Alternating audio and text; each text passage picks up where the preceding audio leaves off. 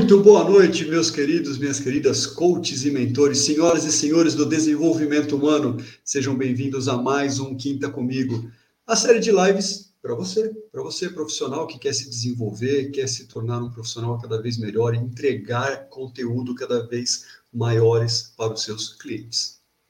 Hoje, nosso tema de hoje é um, é um tema simplesmente maravilhoso, que precisa ser levado muito a sério e que às vezes as pessoas não dão o devido valor que merece. Agora, pelo que eu estava conversando com a nossa convidada, está começando aí esse, essa, essa, essa força nessa, nesse tema.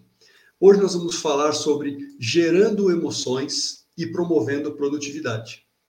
E a nossa convidada, nada mais, nada menos que Renata Rivetti, é uma TED Speaker, uma palestrante do TEDx, que teve aqui no Brasil, inclusive, Chief Happiness Officer e diretora da Reconnect, graduada em administração pela FGV, com pós-graduação em psicologia positiva, também ciência do bem-estar e autorrealização pela PUC do, do, Rio Grande do Sul, especialização em estudo da felicidade e atuou como gerente de marketing por muitos anos em grandes empresas e multinacionais. É pouco ou querem mais? Então vamos dar as boas-vindas aqui para a nossa amiga Renata. Renata, seja bem-vinda. Oi, Marcos, boa noite. Obrigada. Muito feliz de estar aqui com vocês hoje. Imagina, o prazer é todo nosso. Obrigado mais uma vez, Renata.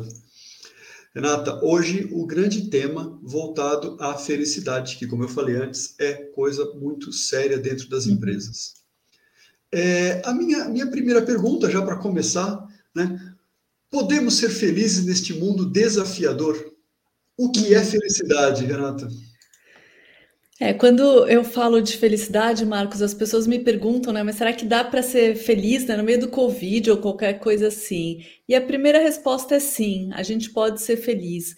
Mas como você perguntou, né, o que é felicidade, a gente tem que muito entender o que é felicidade para poder entender que dá para ser feliz até nesses desafios a gente, quando fala de felicidade, as pessoas imaginam uma positividade tóxica, imaginam que a gente vai é, estar alegre o tempo todo, estar dando risada o tempo todo. E, na verdade, felicidade é um pouco mais profundo, né? O conceito que a gente estuda na ciência da felicidade, na psicologia positiva, fala de dois pilares para a nossa vida, para a gente ser feliz. O primeiro deles a gente chama de vida hedônica, que é uma vida de prazeres, de conquistas materiais, uma vida de alegria, né, de bem-estar positivo.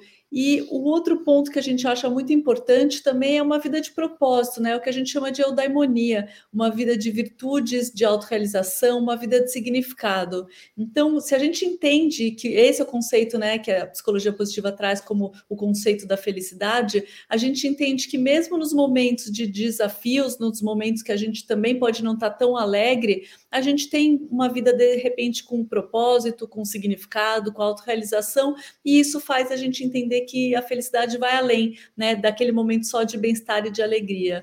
Não sei se ficou claro para você, mas eu sempre falo que é importante. Eu gosto dessas duas palavras para entender a felicidade: prazer e propósito, né? Tem uma frase do Paul Dolan que fala: felicidade são experiências de prazer e propósito ao longo do tempo. Eu acho que isso resume bem o que a gente quer falar, né? Quando a gente está falando de felicidade.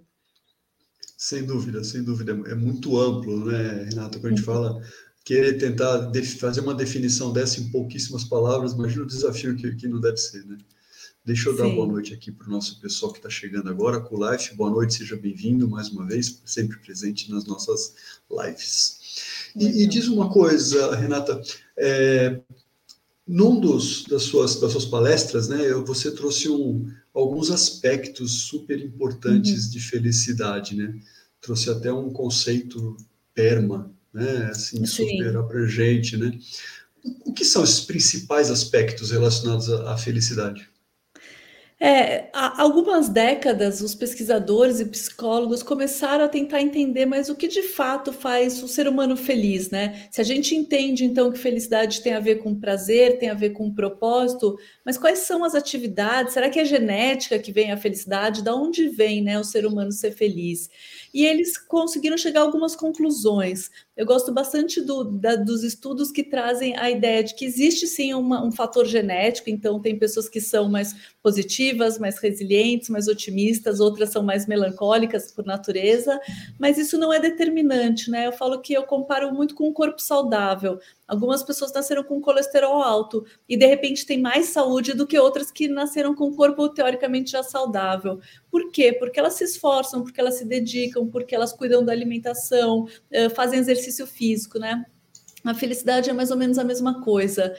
Uma parte é genética, uma segunda parte, que é o grande mito da felicidade, é eu vou ser feliz o dia que eu tiver mais, né? Então, o dia que eu tiver uma casa maior, o dia que eu tiver um carro importado, o dia que eu for promovido. A gente realmente acha que quando as circunstâncias externas da nossa vida mudam, a gente fica mais feliz, né? A gente acredita nisso. E isso é um grande mito. Na verdade, existe sim um pico de felicidade, uh, existe um. Se eu fico, se eu sou promovida, ou se eu conquisto alguma coisa que eu queria muito, existe um pico de felicidade, mas depois eu caio e volto ao meu patamar normal. Então, isso também não é determinante, né? Se eu tenho uma casa de 50 metros ou de 80, não vai determinar minha felicidade. E existe esse terceiro aspecto, que é um, eu escolher todo dia acordar e falar eu quero ser feliz e para isso eu preciso fazer escolhas que tragam esse caminho para a felicidade. Não existe uma fórmula mágica, Marcos, mas certamente quando a gente estuda a psicologia positiva, o Martin Seligman, que é um dos criadores, né, o pai aí da psicologia positiva, ele achou um modelo quais são os pilares, quais são as atividades que de fato podem trazer felicidade para minha vida. E ele encontrou cinco aspectos. O primeiro deles são as emoções positivas. Eu preciso, durante o meu dia, ter momentos de alegria, de prazer, de dar risada, de fazer coisas que me fazem bem e que eu gosto. Então, a gente uhum. muitas vezes nessa vida automática, a gente até deixa de ter emoções positivas. Então, eu sempre falo, pare e pense quanto na tua vida tem tido emoções positivas, né? O quanto você tem dado risada, o quanto você tem tido prazeres, enfim. Esse é o primeiro pilar. O segundo é engajamento, que a gente chama é um estado de flow. Quando eu não percebo, né, eu estou tão engajado numa atividade que eu nem percebo o tempo passar. Isso acontece muito claro com os atletas, com os artistas, mas todos nós temos atividades que nos trazem flow. Algumas pessoas são fazendo planilha no Excel, outras são vendendo, outras são se comunicando, outras são dando aula. A gente precisa, para ser feliz, descobrir o que traz flow para a gente, porque normalmente a gente faz o nosso trabalho sem pensar muito sobre isso. E às vezes eu nem percebo, né, que eu poderia ter atividades dentro das atividades que eu gosto, aumentar esse estado de flow, fazer mais atividades que me desafiam, que me trazem esse sentimento, né, que é tão gratificante, que é o estado de engajamento. E para descobrir isso, uma pergunta, né? Eu deixo sempre uma pergunta: o que te traz desafios? O que é desafiador para você, mas que está dentro das tuas capacidades? Esse lugar é o lugar do flow, porque se é muito fácil, normalmente eu, fico entediado, eu fico apático. Uhum. E se é muito difícil, me traz ansiedade, né? O flow é exatamente esse lugar do meio tem desafio, mas eu sei fazer, né? Então isso é importante. O terceiro pilar, e ele é muito importante, talvez um dos aspectos mais importantes da felicidade, são as relações. E aqui a gente precisa sim ter um grupo de apoio na vida. É, é, o Covid a gente sentiu isso muito forte, né? Então, assim, não ter uhum. pessoas, essa uhum. solidão muitas vezes trouxe pessoas, uh, aumento da depressão, da ansiedade no mundo, mas a gente precisa não ter seguidores, né? No Instagram, eu falo que isso talvez não importe tanto, mas certamente pessoas na vida que a gente saiba que a gente pode contar. Tem até um estudo muito interessante da Universidade de Harvard, que durante 75 anos os pesquisadores acompanharam a, a vida de pessoas de homens de Boston. Ah, uma parte deles eram alunos de Harvard e outra parte era da periferia de Boston. E durante 75 anos foram acompanhando esses homens envelhecerem mesmo. Uau, que loucura! É impressionante esse estudo. Passaram quatro grupos de pesquisadores, não foram os primeiros, né? Caramba! Uh, e depois de 75 anos, a conclusão do que, que fazia essas pessoas de fato mais felizes umas das outras eram as pessoas que elas tinham na vida. Eram as pessoas que, no momento que ela precisou de um apoio, né, numa doença, numa depressão, uh, num desemprego, ou até numa separação, ela tinha com quem contar. As pessoas mais felizes eram essas, as que tinham um grupo de apoio. Então, eu acho que esse é um pilar muito importante né, para a nossa felicidade, as relações. O problema disso é que hoje a gente está cada vez mais distante, desconectado, uhum. uh, se sente muito solitário, né? Saiu uma pesquisa agora durante a pandemia que a geração Z, né, os, os jovens, se sentem super solitários, então são hiperconectados, mas ao mesmo tempo super solitários. Então precisamos pensar sobre isso, né? Para onde a nossa sociedade está indo. Sim. O quarto pilar é o significado. E aqui eu falo que é ter uma vida com um propósito, com uma direção, ter um porquê acordar todos os dias. É, a gente acha que tem que ser algo muito grandioso, né? Então, quando a gente fala de propósito, de significado, as pessoas pensam, ah, isso é, é, eu não tenho ainda, né? O dia que eu tirar meu sabático, o dia que eu for voluntário, o dia que eu me aposentar, eu vou poder me dedicar para ter um propósito. E, na verdade, a vida vai passando e a gente nunca encontra esse propósito. A psicologia positiva traz esse significado, tem, tem que ser o dia a dia, tem que ter a ver com a tua jornada. E alguns estudos mostram que qualquer pessoa, em qualquer atividade, qualquer profissão, pode ter um significado na vida. Eu sempre cito né, o case que eu acho mais interessante, que é a doutora Amy Wrzniewski, de Yale, que ela fala que ela entrevistou médicos que falavam: ah, eu trabalho para pagar minhas contas, e de repente no mesmo hospital tinha uma enfermeira, algumas enfermeiras que falaram: eu trabalho para curar vidas, né? desculpa, faxineiras. Faxineiras. E aí, faxineiras, é. E aí perguntando, né, mas por quê, né? Como que esse é o teu job description? Ele falou: não, mas eu tô num hospital, eu tô aqui limpando o quarto, eu acho que eu tenho que conversar com pessoas, eu ajudo, me sinto parte dessa cura. E de fato elas faziam isso, né? Então o significado não tem a ver com atividade, não tem a ver com a empresa perfeita, tem a ver com a gente ter esse olhar, esse olhar para ter uma missão, para ter um porquê. E o quinto pilar são as realizações. Não adianta também passar a vida sonhando e divagando, né? Um dia eu vou mudar a minha vida, um dia eu vou fazer algo que eu gosto, um dia eu vou me realizar é aqui agora também, é celebrar mais, a gente espera muito para celebrar, né? Então, agora, final de ano, várias empresas falando, ah, vamos fazer é, palestras, vamos entender, né? Celebrar. Não pode ser uma vez por ano, tem que ser frequente, a gente tem que olhar toda semana o que, que deu certo semana passada. Não precisa ser tão grandioso também. É, e, e aí, essa resposta, talvez, né, Marcos? Assim, felicidade é simples tem a ver mais com o dia a dia, tem muito mais a ver com a jornada do que uma grande chegada, um grande momento, né? E eu acho que esse é um dos problemas que a nossa sociedade hoje é tão distante dessa felicidade, né? Porque todo mundo quer ser feliz, mas os indicadores mostram completamente o oposto disso. Então tem algo errado, né? Talvez a gente esteja deixando de olhar para esses cinco pilares que são tão importantes para a gente. Sem dúvida, sem dúvida, Renata. Poxa, maravilhoso. Muito se fala sobre é, e adorei, adoro esse exemplo, eu tinha visto na sua palestra, uhum. quando a gente fala, quando você trouxe esse ponto da, da faxineira, do, do hospital, dos médicos e uhum. tal, achei simplesmente sensacional esse exemplo. E aí muitas pessoas associam a felicidade em ter, né, ao ter, uhum. e não ao Sim. ser, né, ao seu dia a dia, né. Perfeito. Então, você trouxe aqui cinco pilares, me ajuda aqui a lembrar, vamos ver se, se eu trago assim, tudo. Então, é, é emoções positivas, positivas engajamento, engajamento relacionamento, relações propósitos Sim. e realizações. Perfeito. Perfeito, é isso. Maravilhoso, maravilhoso. Vamos dar boa noite aqui para o pessoal que também chegou agora, que chegou agora, eu já estava aqui escondidinho, a Cláudia. Uhum, Cláudia boa noite. Muito boa noite, Cláudia, seja bem-vindo.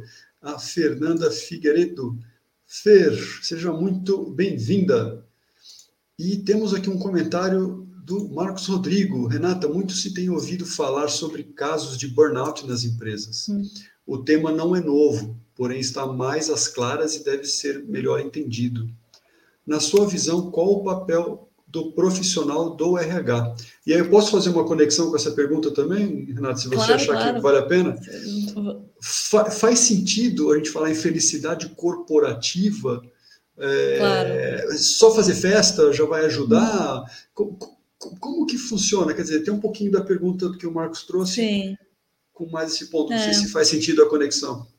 Total. É, eu, eu, eu, falo que o primeiro ponto sempre é desmistificar o que, é a felicidade corporativa, tá, Marcos? Então, até a pergunta do Marcos Rodrigo aqui, né, qual o papel do RH? Primeiro, entender o que, que é felicidade corporativa. Eu acho que a gente vem trabalhando, mudando isso, a pandemia deixou isso muito mais claro mesmo, é verdade. Né? O burnout já existe há muito tempo, né? a ansiedade, a depressão, mas de fato a saúde mental é um tabu, né? E eu acho que no Brasil realmente é um grande tabu, a gente fala muito pouco sobre isso.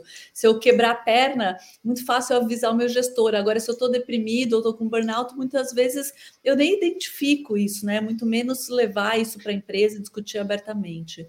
Então, uh, primeiro entender o que, que é felicidade corporativa. Esse é o primeiro ponto. Felicidade corporativa não é só dar benefícios para o colaborador, não é fazer festas, não é dar caneca, não é dar uh, a mochila da empresa. Tudo isso é essencial, a gente precisa, assim, dar benefícios, a gente precisa fazer festas, a gente precisa uh, dar brindes, né? É legal tudo isso, mas a gente considera que isso traz satisfação e não felicidade. Isso é o que a gente chama de fatores higiênicos. Eles são importantes, mas eles não garantem a felicidade. Então, o que, que garante a felicidade do colaborador? São dois, dois pontos, né? Um deles é o trabalho da pessoa. A pessoa precisa gostar do que ela faz. Não adianta ter a, o onboarding perfeito, ter ganhado a caneca, eh, se de repente eu entro para fazer o que eu não gosto, eu não vou ser feliz. Então não adianta ter o employee experience perfeito, uma jornada incrível, se de repente eu não gosto do meu trabalho. Então, um pilar muito importante é cada vez mais a liderança e a própria pessoa, né, ter autorresponsabilidade em tentar encontrar que atividades que me trazem flow, o que, que eu gosto de fazer, será que eu estou usando as minhas forças de caráter ou não, será que eu estou usando o meu potencial? Então, o trabalho da pessoa é muito importante para ela ser feliz. O segundo aspecto são as relações.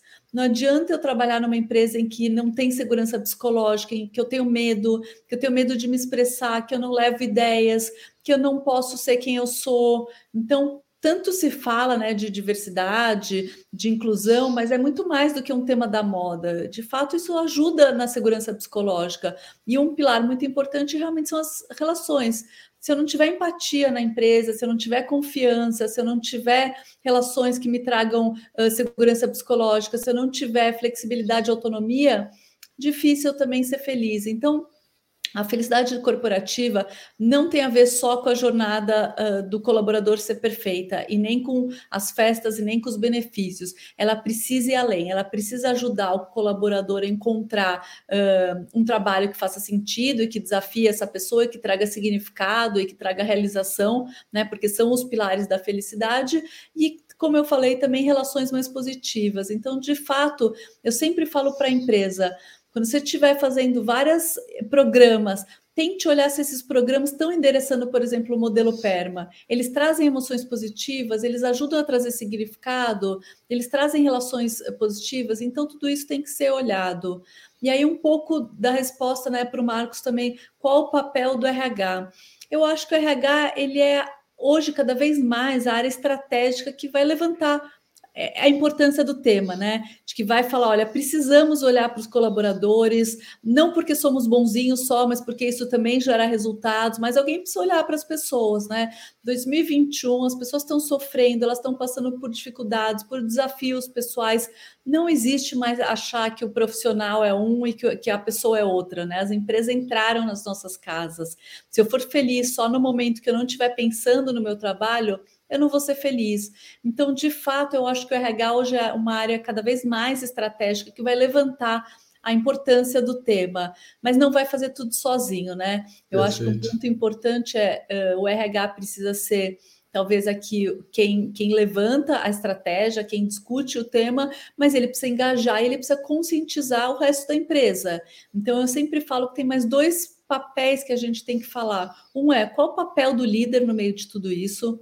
E não é dar só ferramentas, né? O RH, como muitas vezes dá um programa para liderança de técnicas. Ah, aprenda como fazer um feedback mais empático, aprenda como construir um ambiente com segurança psicológica. Eu acho que vai muito além disso. Eu acho que a gente tem que conscientizar a liderança, educar essa liderança, porque muitas vezes falta repertório. Né? Eu fiz GV, nada se falava muito de gestão de pessoas, e eu sei até hoje que muito pouco se fala de felicidade, por exemplo. Então, eu acho que levar esse conteúdo para ensinar a liderança da importância do papel de, desse líder né, na felicidade da, da, empresa, da equipe, eu acho que é muito importante. E o outro ponto é falar com a própria equipe, de que a gente tem que ter autogestão, autorresponsabilidade. Não existe empresa perfeita, ninguém vai fazer por mim. Se eu não sei o que me traz flow, não vai ser o meu gestor que vai saber. Então a gente precisa também provocar a equipe para que busque cada vez mais autoconhecimento e que as pessoas possam buscar a autorresponsabilidade né, da sua própria felicidade.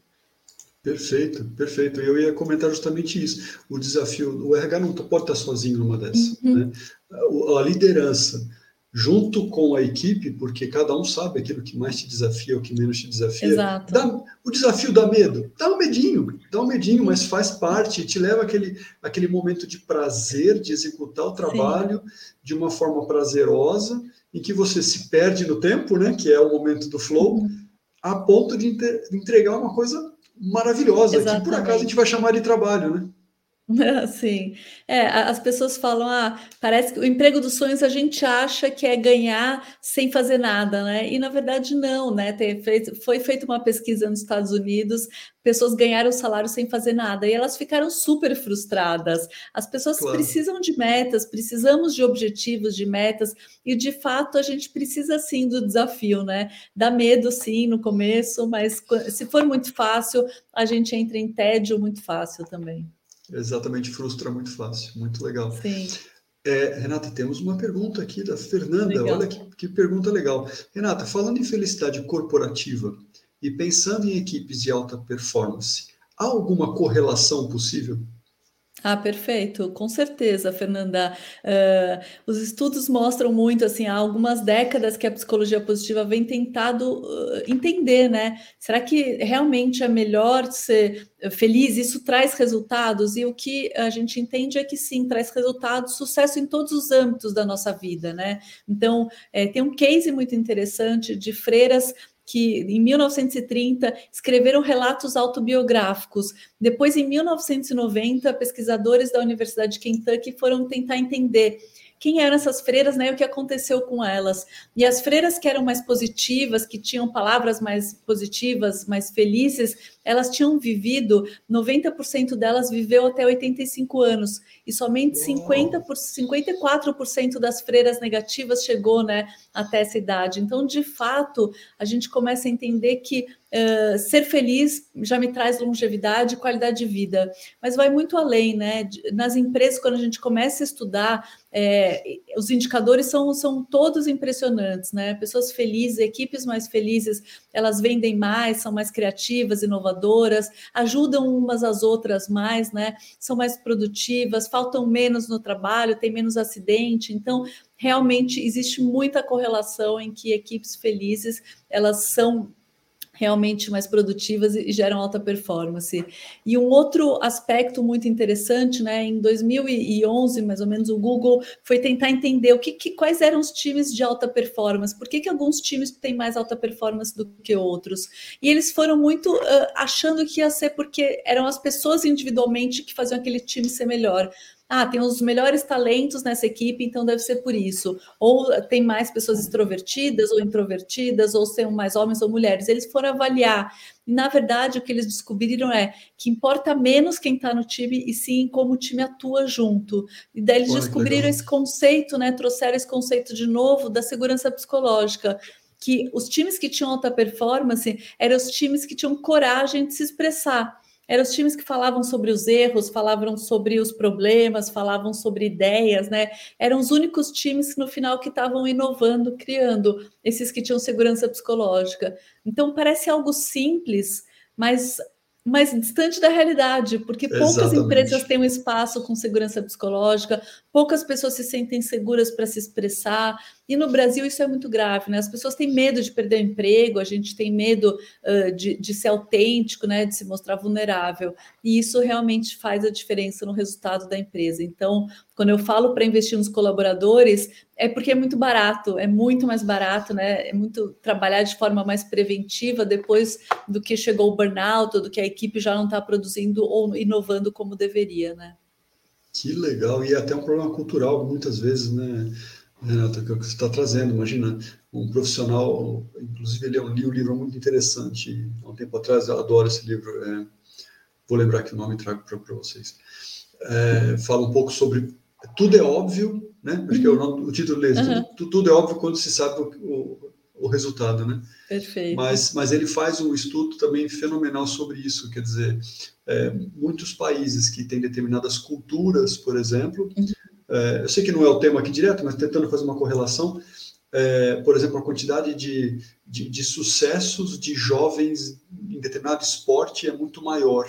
Uhum. Por quê? Porque a cultura naquela faixa etária, naquele país, é diferente da cultura naquela faixa etária em outros países. E tem a ver com as empresas, né? Quer dizer, enquanto a cultura de muitas empresas for essa, de, de dominar, é. de, de fechar os, os profissionais, não. Como assim você errou? De onde veio esse Sim. erro? Não sei o que e tal você inibe muita coisa, né? Inovação, e, enfim, felicidade por aí vai. Né? Exato. Tem um case interessante, né? Tem alguns cases interessantes. Um deles é a Nokia, de que o mercado estava ganho para a Nokia, né? Todo mundo tinha um celular ou queria ter um celular. E em algum momento, aquilo começou a não ser mais o mais inovador, né? A gente sabe, hoje a gente vê outros modelos, e não foi muito discutido sobre isso. Eles viveram muito assim, ah, não tinha espaço para falar que talvez eles estivessem perdendo market share. E eles deixaram de inovar, né? Ninguém apontou, olha, vai ter um celular que está chegando, que passa vídeos e que talvez seja um caminho novo, a gente tem que olhar para isso. E de repente a equipe tinha medo, não se falava muito do tema, eh, ficou uma coisa quase que nos bastidores, e no final aconteceu o que aconteceu, né? O iPhone hoje todo mundo quer ter outro tipo né, de smartphone, nem existe mais aqueles antigos. Então, é um pouco isso. Às vezes as empresas têm medo de olhar os erros, o que está acontecendo, tem medo de falar abertamente sobre os problemas e fingem, ficam na ilusão né, de que está funcionando. E aí os, os colaboradores estão lá com medo, não se expressam e a empresa deixa completamente de inovar. Então, certamente, precisamos começar a provocar essa segurança psicológica, provocar ambientes que possam falar de erros, de acertos, de questionamentos, para no final uh, continuar crescendo e inovando. Sem dúvida, sem dúvida. Estamos falando agora com a Renata Rivetti, gerando emoções positivas e promovendo produtividade. E quem está nos assistindo, fiquem à vontade de fazer as perguntas para a Renata. Vamos espremer esse poço de conhecimento chamado Renata. Né? E se você ainda não se inscreveu nas nossas redes sociais, tem este conteúdo e muito mais. Não deixe de colocar o sininho, se inscrever e fazer parte das nossas redes sociais. Sempre encontra como arroba Coaching tá bom? É, Renata, agora uma dúvida. É, tem uma figura que está surgindo no mercado agora, inclusive é o título uhum. que, você, que você utiliza na Reconnect, né? Que é o Chief Happiness Officer. Qual, qual, o papel dessa figura uhum. dentro da empresa? O que, né, como surgiu? O que, que você uhum. pode explicar para a gente dessa, de, de, dessa nova figura, vamos chamar assim? O Chief Happiness Officer ele é um embaixador da felicidade na empresa, então ele é a pessoa que vai desde mensurar a felicidade, né, através de pesquisas quantitativas e qualitativas para entender o índice de felicidade daquela empresa, e vai ser quem vai provocar o tema, manter o tema vivo, né? Então, ele constrói um plano de ação, ele envolve outras áreas, ele lidera, né? Eu falo que ele é o gestor da felicidade na empresa. Ele pode ser de fato um cargo, né? Na Europa já existe já pelo menos 10 anos se fala do Chief Happiness Uou. Officer e existem é, pessoas que são Happiness Manager ou, ou Chief Happiness Officer mesmo, mas no Brasil a gente sabe que ele ainda está sendo uma construção.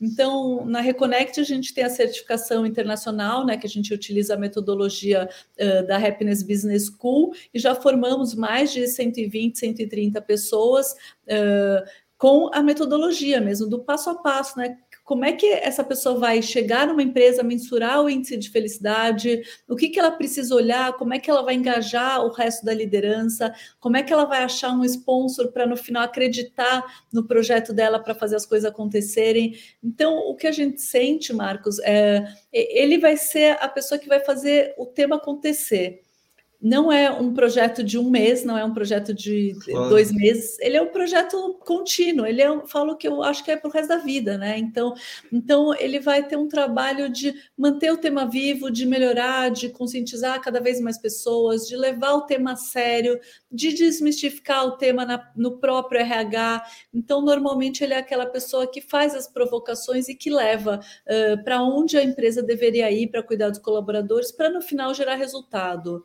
Hoje, um papel muito importante do Chief Happiness Officer é que cada vez mais ele precisa uh, casar o plano da felicidade com os indicadores da empresa. Uhum. Então, eu sempre falo para o Chief Happiness Officer: a primeira coisa que ele tem que encontrar na empresa é qual a dor da empresa. Ah, é um alto turnover, estamos perdendo talentos, ou não, a produtividade caiu, ou temos acidente de trabalho, ou as pessoas estão desmotivadas, eh, sem engajamento. Então, ele sempre tem que procurar qual a dor que a gente tem hoje para voltar a, a crescer, para voltar a inovar, né, para voltar a gerar os resultados que a gente quer. Então, ele vai tentar vincular o plano de felicidade, tentando atingir e, e tentando uh, trazer as respostas para esse problema que a empresa tem. Que legal, sensacional. Não sabia desse, de todo esse projeto e do uhum. tempo que, que, existe na Europa, Sim. né? Realmente a gente vê que ele tem um espaço gigantesco. E eu vejo que essa figura, me corrija se eu estiver errado, mas pelo que você está comentando, é, é, esse, esse CHO, é isso? Chief uhum. Happiness Officer, ele tem a função de tem que estar muito conectado com o que a uhum. empresa entrega, né? com, com, os, com os, deliveries, com, com o que está acontecendo, com o mercado, muitas vezes, né? e não simplesmente olhar, porque o problema não é não, é padrão, né? Ele pode Sim. acontecer, ele vai Não existe a fórmula mágica. Exato. Então, a, a figura é de extrema importância dentro da empresa.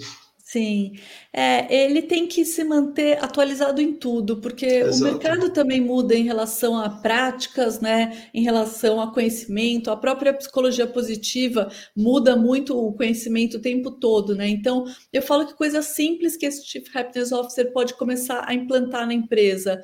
Trabalhar mais o reconhecimento, programas de reconhecimento e valorização dos colaboradores, levar mais segurança, criar mais segurança psicológica na empresa, então engajar a liderança para entender a importância da segurança psicológica, trabalhar as forças então de cada um da equipe, então ajudar o líder a falar com o liderado quais são as forças, as paixões dessas pessoas para que eles possam evoluir, chegar no estado de flow, né? Então tem muito mais a ver com aqueles pilares que eu falei, né? De tentar ajudar os líderes a encontrarem o que cada um da equipe é bom, o que cada um da equipe gosta de fazer, porque isso vai gerar resultado. E também trabalhar essa parte das relações, né? Relações mais empáticas, relações com segurança psicológica, trabalhar flexibilidade, autonomia, né? Então, é, é um momento importante para o Chief Happiness Officer, porque o mundo está transformando muito rápido, né? A gente vê uma grande transformação acontecendo. É, os indicadores, né, do começo do, é, da pandemia, as pessoas estavam ainda se ambientando no home office, estavam reclamando muito, né? Tô uhum. excesso de reunião, sobrecarregado. E aí, de repente, agora a gente está quase que voltando né, para o presencial, a maioria das empresas já falando numa volta presencial. De repente, agora a pessoa tem que se adaptar de novo. O Chief Happiness Officer vai ser essa pessoa que vai ouvir que vai conversar com pessoas, que vai medir quantitativamente, mas também qualitativamente o que está acontecendo. Porque um grande erro das empresas hoje é tomar decisões e colocar tudo top-down. Então, assim, a volta presencial, tem algumas empresas que tem que acontecer, é um fato, né? Assim, tem empresas que me falam, a gente quer presencial, uma empresa mais conservadora, a gente quer voltar. Mas será que as pessoas da equipe foram ouvidas? Será que foram, será que teve essa discussão ou fica num clima de medo que não se fala, né? Fica lá no, só a reclamação nos bastidores também. Então, a gente precisa abrir espaço para essas discussões. E o Chief Happiness Officer vai ser uma pessoa que vai abrir espaço para esse tipo de discussão. Não é atender aos anseios da, da empresa inteira e de cada um individualmente, mas é entender o que está acontecendo, né? Como as pessoas se sentem nesse momento. Será que. E aí é isso, é parar, parar de achar que ele vai simplesmente dar uma caneca e que a pessoa vai ficar feliz porque ela ganhou a caneca da empresa. Então ele vai muito além uh, do employee experience e realmente vai tentar entender como as pessoas estão se sentindo naquele ambiente. Muito legal, muito legal. E Renata, assim, para se você está assistindo essa, essa live, quer se certificar, quer ser treinado, busca Reconnect, pessoal muito sério, bom, você já está vendo aqui na Legal. nossa live, uhum. né, a Renata, então é, procure bastante o pessoal da, da Reconnect. E como que o pessoal encontra vocês, Renata? Uh, nosso uh, site, né, reconnecthappinessatwork.com, o nosso LinkedIn tem o meu Renata Rivetti, o da Reconnect também Happiness at Work, nosso Instagram reconnect também ponto happiness at work. Então uh, estamos super à disposição, Não. às vezes para tirar dúvidas também, né? Que legal. Não tem nem como não achar vocês, então. É, sim, sim. Acho que sim. Legal. E Renato, deixa eu te perguntar uma coisa. Uma das coisas que eu tinha que eu tinha visto, né? Você, inclusive foi uma das reportagens de vocês no Valor Econômico, que fala de uma pesquisa, né? Que foi uhum. realizada sobre os impactos da, da pandemia no, no trabalho. Né? Sim. Mas assim, eu imagino que ela seja válida assim para qualquer situação, não especificamente somente da pandemia, né? Você Sim. pode trazer alguns, alguns insights dessa, dessa claro. pesquisa para a gente? Uh, alguns pontos que a gente, os mais importantes, né? A pesquisa rodou em 2021, três meses em 2021, foi feita com 1.500 pessoas em Uau. 51 países, né? Foi liderada aí pelo nosso parceiro em Portugal, que é a Happiness Business School. E a resposta que a gente chegou, né, as principais conclusões, primeiro é, no caso do Brasil, o brasileiro eh, acha o trabalho super importante, as pessoas querem cada vez mais ter um significado no trabalho, então o trabalho é muito relevante na vida do brasileiro, né? As pessoas querem sair de ter um trabalho que só tô lá para pagar contas, mas tô, quero um trabalho que me traga assim, sentimento de realização, um significado na vida. Então, esse foi um ponto super importante que eu acho bem positivo. Tem um outro lado que a gente começa a se preocupar um pouco, que talvez esse excesso de olhar para o trabalho e a importância do trabalho, a gente também é uma sociedade bem workaholic, né? E no Brasil, de fato, a gente é acaba se inspirando num modelo bem workaholic. Então, é um Exato. indicador que, que me preocupou muito, é 97% dos brasileiros disseram que se sentem ansiosos pelo menos uma vez por semana. Então, é, é todos, né? Todos nós, assim, a gente realmente banalizou o estresse, a ansiedade, como se no final fosse normal está estressado e ansioso todos os dias, ou pelo menos algumas vezes por semana. Então, esse é um dado que eu acho preocupante para a gente tentar entender.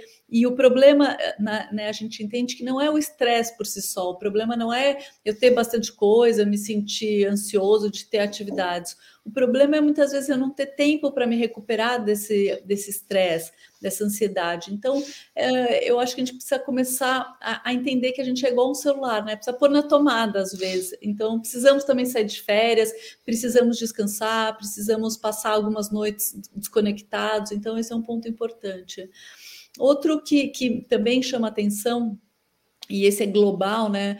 Uh, 38% das pessoas no Brasil, e, e, o indicador global ele é bem parecido, não sentem uh, segurança psicológica na empresa. Ou seja, as pessoas têm medo, né? Têm medo de serem punidas ou julgadas por questionarem, por levarem ideias, falarem de erros, né? Ou, ou pensamentos. Então, menos da metade das pessoas consegue se expressar é muito pouco, né? As pessoas têm muito medo pouco. de levar para o líder o, o que elas sentem. Então é um pouco isso. Por exemplo, na volta presencial, as empresas estão falando, tem que voltar. E, e, e, o líder às vezes não abre esse espaço para conversar e a pessoa tem medo de falar. Então, às vezes, ela volta tendo um problema em casa, tendo uma pessoa que está doente, uh, perdeu uma pessoa, passou por um luto também, às vezes ela não contou no trabalho. Tem uhum. gente que está grávida na pandemia que não está contando, ah, ninguém está me vendo, a minha barriga, não vou contar. Então, assim, são dados que a gente começa a conversar nas empresas e ir mais a fundo, que eu acho que são muito preocupantes, né? Da gente realmente perceber que não tem um espaço, as pessoas têm muito medo ainda. E isso eu acho que é muito ruim, né? Quem vai ser criativo com medo? Quem vai ser inovador com medo? Quem vai estar feliz com medo? Impossível. Então, esse é um ponto que eu acho que a gente tem que ter muita atenção. Olhar para os colaboradores, criar um espaço seguro, empático para conversar sobre o que está acontecendo, né? Perfeito, perfeito, sensacional, faz todo sentido. E é uma coisa que a gente vê mesmo no dia a dia, conversando com um colega, conversando uhum. com outro. É, é natural ver um pouco disso que você está trazendo, faz muito, muito legal. E, e, e, diz uma coisa, Renata, aqui o nosso público, né, existem muitos uhum. profissionais do desenvolvimento humano, coaches, uhum. mentores uhum. que trabalham com empresas ou que trabalham com aquela de uma forma mais individualizada com uma pessoa e está ali para dar aquele suporte. O tema felicidade, é, se me permite fazer uma analogia, se não tiver, você me corrige, por favor. Uhum. É, felicidade, motivação, é, enfim, energia. Né? Uhum. É, sempre, algumas vezes, pode ser um grande desafio. Que dica você poderia dar para esse profissional que tem que trabalhar com o outro e que precisa desenvolver esse tipo de, de, de sentimento, vamos chamar assim, ou de emoção? Sim. Uh, eu acho que a psicologia positiva traz algumas respostas, né, Marcos? Então, por exemplo, o Tal Ben-Shahar, que é aquele professor uh, que criou a cadeira da felicidade em Harvard, a aula mais concorrida de Harvard, né, falando sobre felicidade, ele Uou. tem um modelo que chama Inspire, que ele fala de um ser integral, né? Para a gente ser feliz, a gente tem que trabalhar nesses cinco pilares que ele também nessa metodologia. Então, ele fala que para a gente estar tá bem, eu tenho que estar tá com o meu bem-estar espiritual bem. E o que, que ele fala do bem-estar espiritual, né? Não é religião, mas é eu simplesmente ter um propósito, eu ter um significado, eu ter o meu porquê, né? Porque eu estou vivo. Então, ele fala desse bem-estar espiritual. O segundo aspecto, ele fala do bem-estar físico. Eu preciso cuidar do meu corpo também.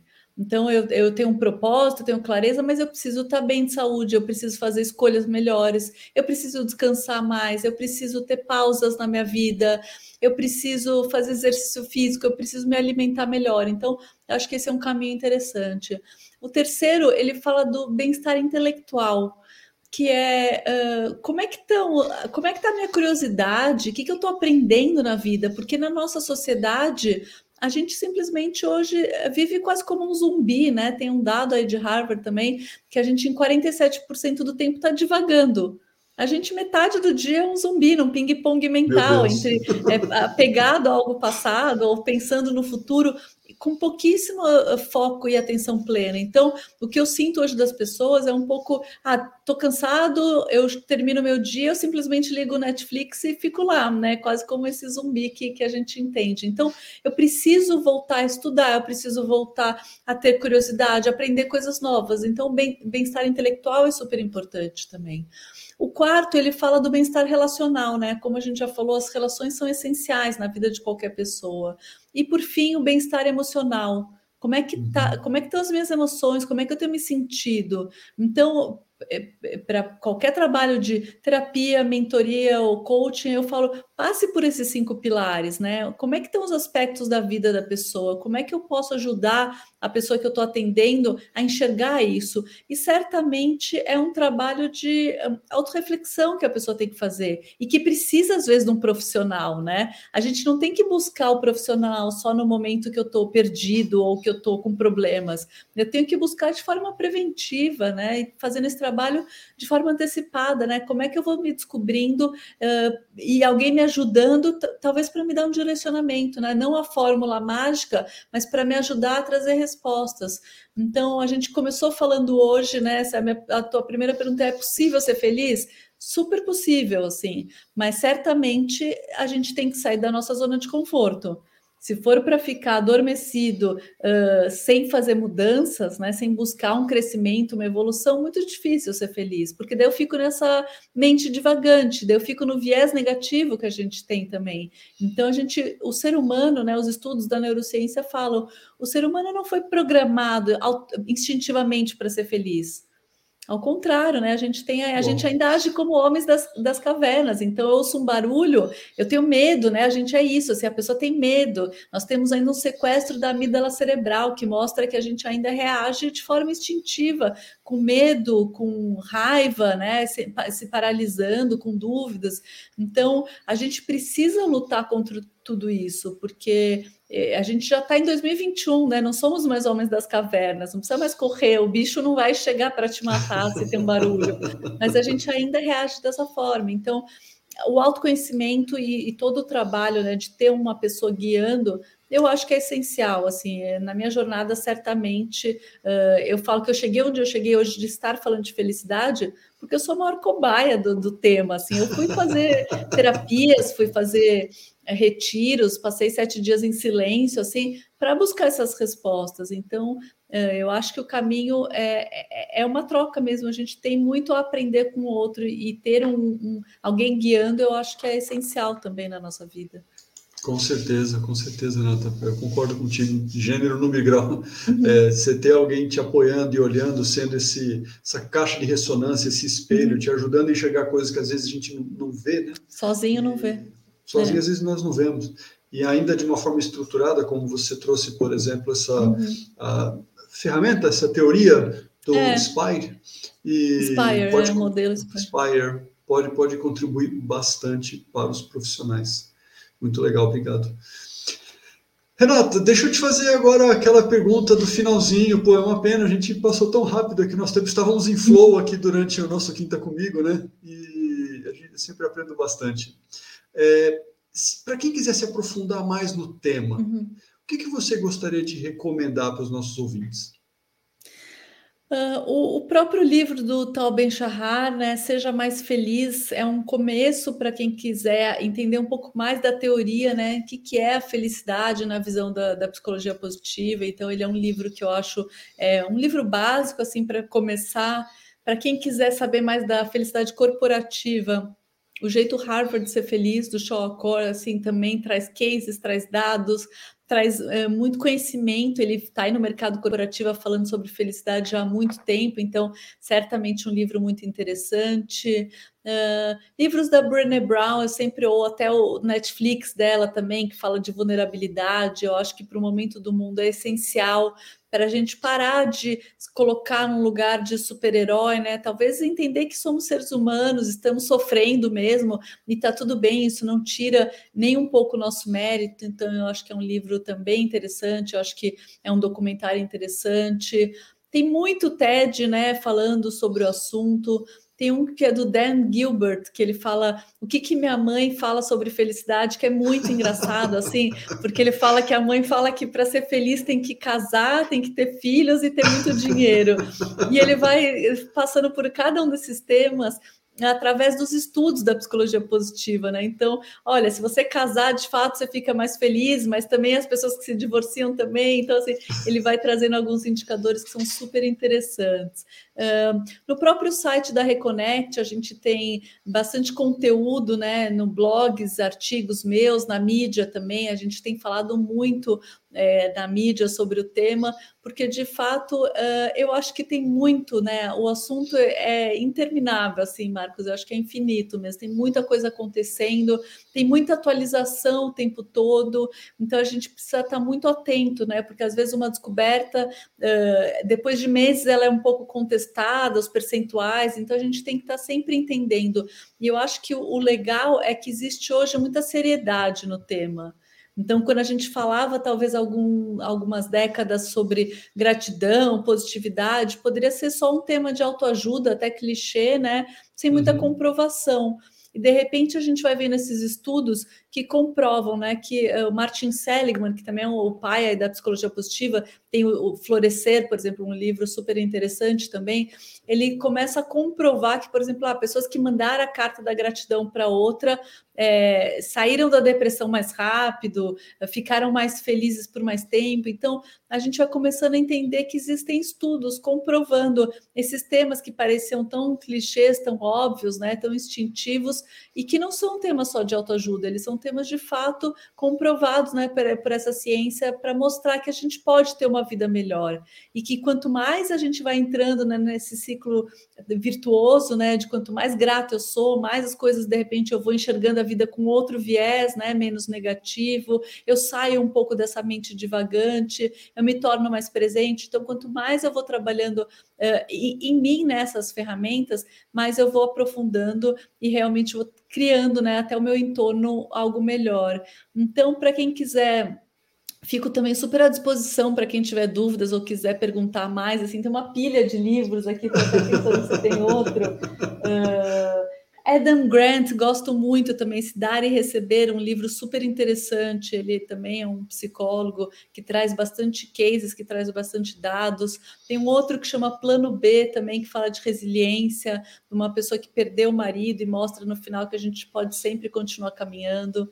Então tem muita coisa assim, é, e certamente é, é, dá para aprofundar, dá para aprender bastante, dá para começar a entender, né, que essa vida ela pode ser melhor, né? O mundo continuar desafiador, né? Eu falo Sem que dúvida. se você está esperando pelo novo normal eh, para ser feliz, não espere, porque esse é o novo normal. É esse mundo VUCA, esse mundo bunny, que ele é incerto mesmo, complexo, uh, cheio de informações, cheio de informações erradas, né? Fake news, e a gente tem que entender que não dá para esperar um mundo estável talvez a gente tenha que entender que é isso, né? É o aqui agora que me traz uh, a condição de ser feliz mesmo.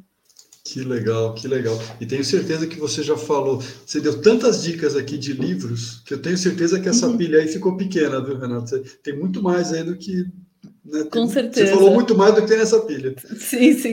Muitos, mas dá para trabalhar, passar a vida inteira lendo. Tem os da pilha aqui do lado também, tem muita coisa para ler.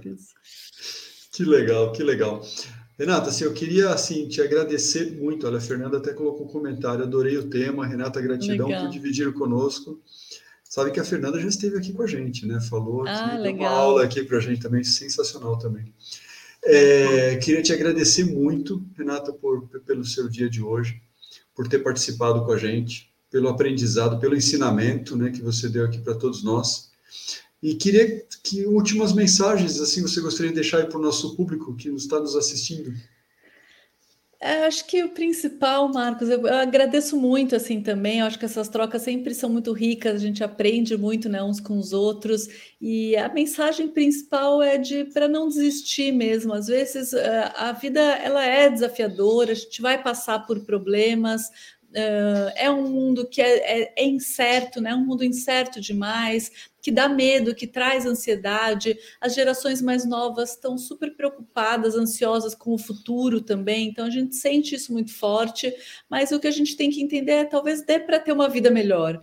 Uh, e não vai ser perfeita, né? Uma vida feliz não é uma vida perfeita. Então, eu acho que é importantíssimo reforçar isso, que é uma vida de altos e baixos, uh, passando por desafios, mas sabendo que de repente a gente tem um propósito, que a gente tem relações que fazem bem para a gente, que a gente tem um dia a dia também com emoções positivas. Então, é um pouco isso, né? Tentem parar e olhar para os pilares Perma, né, ou Spire da vida de vocês e tentem pensar o que, que eu já sei, mas que eu não estou fazendo. Porque quando eu pergunto isso, né, mas de fato você tem emoções positivas ou você está cuidando de você, né, do teu espiritual, ou do teu emocional, ou das tuas relações, e a, a gente sempre sabe, né? Assim, todos nós temos aqui, primeiro de janeiro, a gente faz várias metas e, e objetivos, mas muitas vezes falta significado neles, ou falta de fato a gente se identificar, né? Então, o que, que você quer é, para buscar esse caminho. Não é a fórmula mágica, né? É o PERMA para você, por exemplo. Então, avalie um pouco esses pilares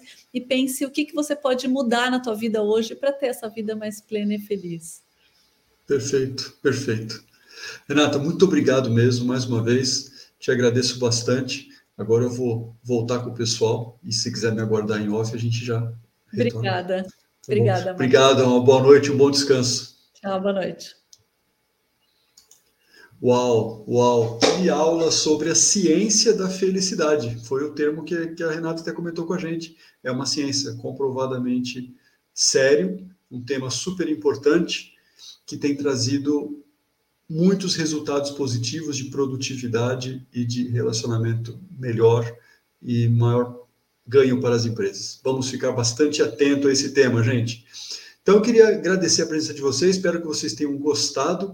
Na próxima semana temos uma surpresa. Na próxima semana vamos trazer um depoimento de um coach. Olha que, que louco, quer dizer, a gente vem falando sobre coach e tal, e ele vai falar sobre coisas legais, que foram legais e coisas que a gente pode melhorar, talvez, hein, como profissionais. Então, vamos estar abertos a essas ideias, tá bom? Então, muito obrigado mais uma vez pela presença de todos. Espero que vocês tenham gostado. Até a próxima e até mais. Tchau!